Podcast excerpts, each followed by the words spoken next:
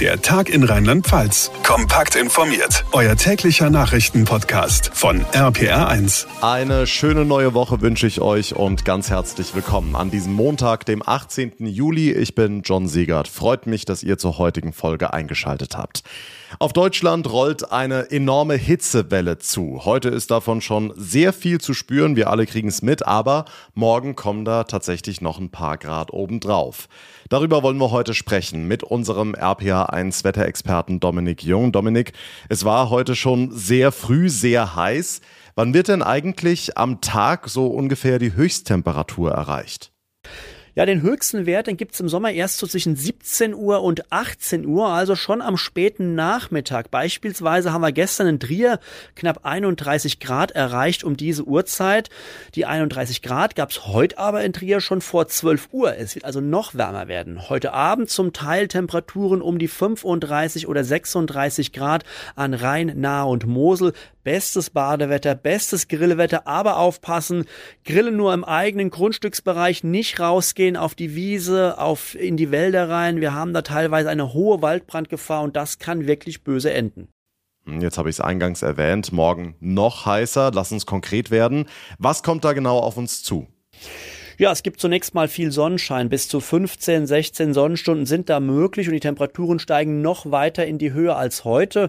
Wahrscheinlich erreichen wir morgen schon gegen 10 Uhr die 30 Grad Marke.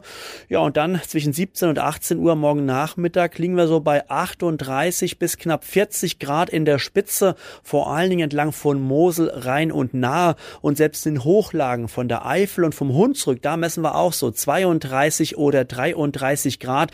Das ist ist schon eine sehr drückende Hitze und am Mittwoch bleibt es auch noch mal sehr warm bis heiß. Die Temperaturen steigen erneut auf 35 bis 38 Grad. Das Ganze bei viel Sonnenschein und erst zum Abend kann es hier und da ein kurzes Gewitter geben. Donnerstag, Freitag, Samstag, Sonntag wahrscheinlich weitgehend sommerlich warm bis heiß bei Temperaturen von knapp über 30 Grad. Also morgen extrem heiß, müssen wir alles dafür tun, um einen kühlen Kopf zu bewahren. Und Dominik, da gibt's ja immer viele Diskussionen, auch innerhalb der Familie. Soll man die Rollläden jetzt schon früh morgens runterlassen, die Fenster zumachen, die Hitze also quasi aussperren, oder soll man den ganzen Tag die Fenster offen lassen für Durchzug sorgen und lüften?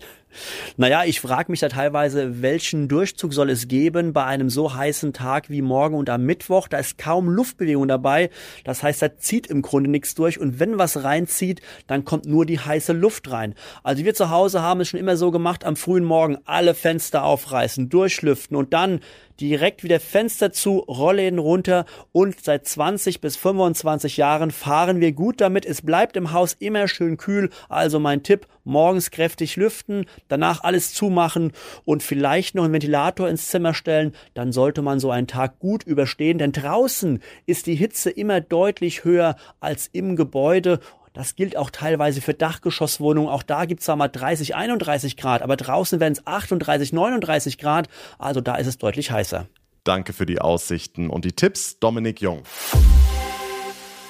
Rollläden runter, die Hitze aussperren, Ventilator anschalten. Das alles sind Dinge, die wir selbst in der Hand haben. Aber es gibt auch immer mehr Stimmen, die einen sogenannten Hitzeschutzplan von der Politik fordern. RPA1-Reporter Benedikt Meise. Was genau bedeutet das? Also kurzfristig können jetzt nur noch Warnungen und Tipps ausgesprochen werden, gerade mit Blick auf die Waldbrandgefahr. Aber diese Hitzewelle wird ja nicht die letzte dieser Art sein. Deshalb gibt es klare Forderungen an die Politik. Deutschland braucht einen nationalen Hitzeschutzplan. Zentrale Fragen sollen da geklärt werden mit Blick auf die Wasserversorgung, die Senioreneinrichtungen und Krankenhäuser, in denen es zu Engpässen kommen kann. Dann wird es ja Ernteeinbußen geben, sagt der Deutsche Bauernverband. Auch dafür soll eine Strategie her und auch für den den Umgang mit dem Wetter am Arbeitsplatz. Das fordert die Gewerkschaft Verdi, also längere Pausen oder sogar hitzefrei. Hm, Stichwort Waldbrände. Auch Deutschland ist inzwischen ein Waldbrandland, sagen Experten. Es gab ja auch in Rheinland-Pfalz in den vergangenen Tagen immer wieder kleinere Brände. Ein großes Feuer hat in Brandenburg gewütet. Da fragt man sich, kann sich dieser Boden denn überhaupt noch erholen mit Blick auf Pflanzen und Ernte?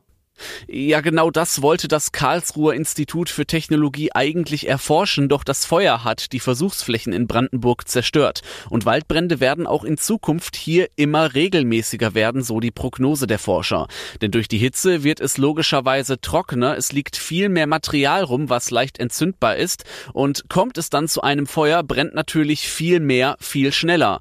Deshalb fordert das Karlsruher Institut für Technologie mehr Fachleute für die Waldbrandbekämpfung auszubilden bilden. Die Strukturen der Feuerbekämpfung müssten außerdem überarbeitet werden und dafür müssten auch mehr Ressourcen bereitgestellt werden. Ja, die gute Nachricht haben wir gerade von Dominik gehört. Ab übermorgen wird es nach und nach immerhin ein bisschen kühler. Dankeschön, Benedikt Meiser.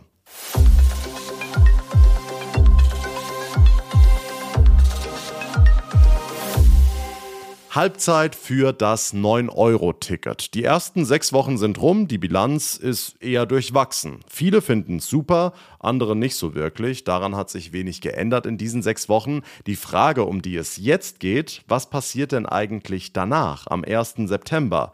Ganz so billig wird es ja eher nicht bleiben. RPA1-Reporterin Lea Wegerle, inzwischen liegen ja mehrere Vorschläge auf dem Tisch. Und die reichen von einem Ticket, das 29 Euro pro Monat kosten soll, das schlagen zum Beispiel die Verbraucherzentralen vor, bis hin zu 365 Euro im Jahr. Das ist der neueste Vorschlag, der kam am Wochenende von CSU-Chef Markus Söder.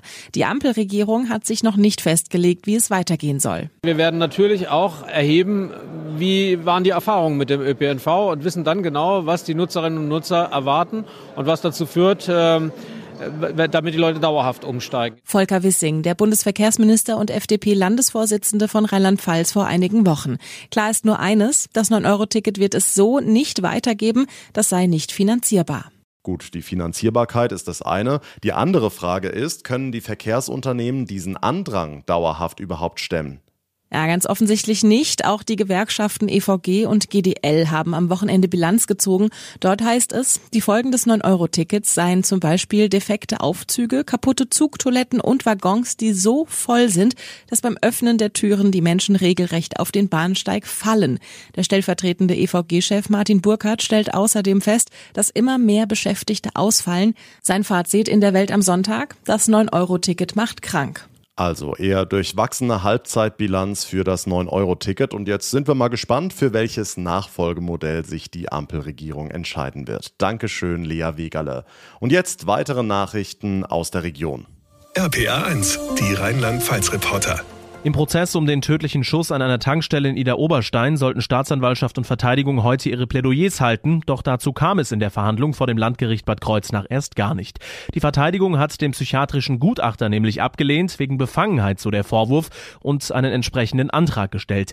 Denn sie sagt, der Angeklagte sei Alkohol überhaupt nicht gewohnt gewesen, der Gutachter hatte das Gegenteil behauptet und den mutmaßlichen Täter somit als voll schuldfähig gesehen. Am Tatabend hatte er zwei Promille. Jetzt muss die Staatsanwaltschaft den Antrag prüfen. Der Prozess wurde auf Anfang August vertagt. Koblenz ist die Gewitterhauptstadt von Rheinland-Pfalz. In keiner anderen Stadt im Land sind im vergangenen Jahr mehr Blitze eingeschlagen. Insgesamt krachte es in Koblenz 243 Mal. Die wenigsten Blitze trafen Pirmasens. Im ganzen Land hat es im vergangenen Jahr etwas häufiger geblitzt als im Jahr zuvor, fast 15.700 Mal. Damit liegt Rheinland-Pfalz im unteren Mittelfeld der Bundesländer, ganz vorne Baden-Württemberg, Bayern und Schleswig-Holstein. Dirk Köster aus Koblenz. Keine besonders gute Idee hatte ein 18-Jähriger gestern in Kirweiler im Kreis Südliche Weinstraße. Er wollte am Morgen nach seinem Geburtstag mit dem Gabelstapler seines Vaters Zigaretten kaufen fahren. Auf dem Weg kippte der junge Mann mit dem Stapler um. Ein Alkoholtest ergab 1,65 Promille. Unter anderem wurde die Fahrerlaubnisbehörde über den Vorfall informiert. Das heißt, der lang ersehnte Führerschein rückt damit in weite Ferne, so die Polizei. Aus Kirweiler, Sascha Stein.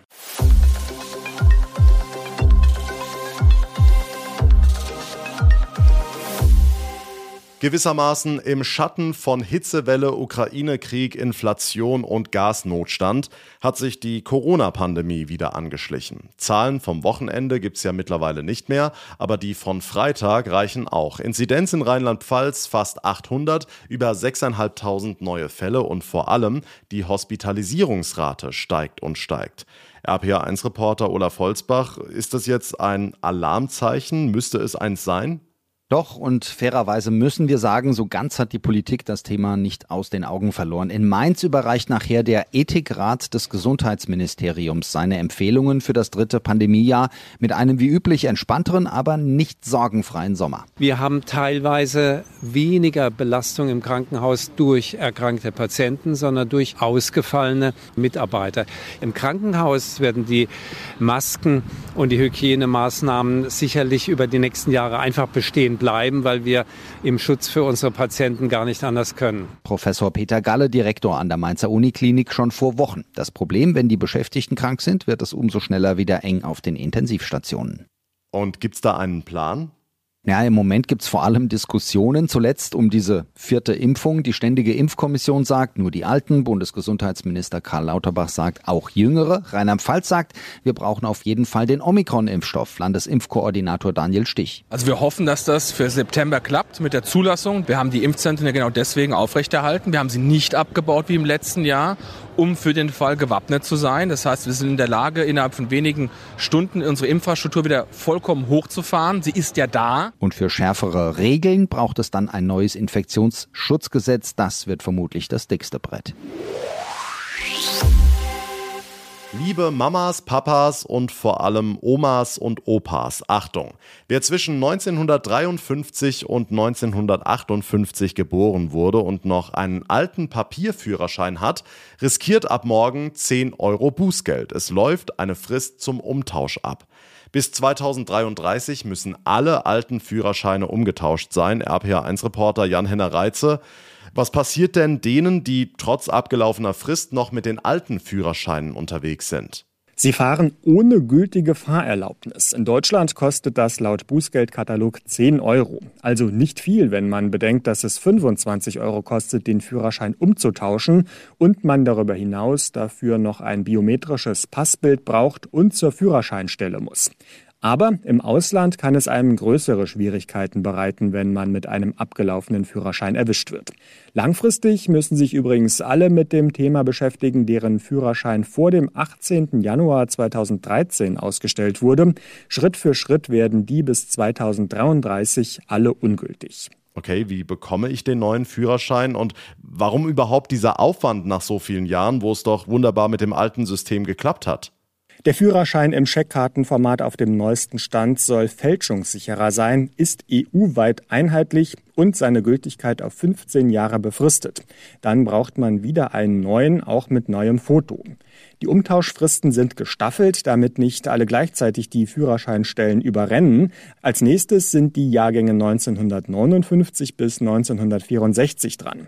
Alle, deren Führerscheine erst später ablaufen, können sich aber auch schon jetzt einen neuen holen. Dabei haben muss man Personalausweis oder Reisepass, den alten Führerschein, biometrisches Passbild und 25 Euro.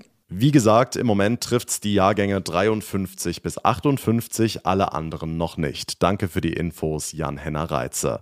Und das war der Tag in Rheinland-Pfalz für heute. Wenn ihr es noch nicht getan habt, dann folgt unserem Podcast, abonniert ihn auf der Plattform, auf der ihr mir gerade zuhört. Und ganz toll wäre es, wenn ihr mir eine Bewertung hinterlassen würdet. Geht zum Beispiel bei Spotify oder bei Apple Podcasts. Mein Name ist John Segert. Ich bedanke mich ganz herzlich für eure Aufmerksamkeit und für euer Interesse. Wir hören uns dann morgen Nachmittag in der nächsten Folge wieder. Bis dahin eine gute Zeit, einen schönen, hoffentlich nicht allzu heißen Abend und vor allem bleibt gesund. Der Tag in Rheinland-Pfalz, das Infomagazin, täglich auch bei RPR1. Jetzt abonnieren.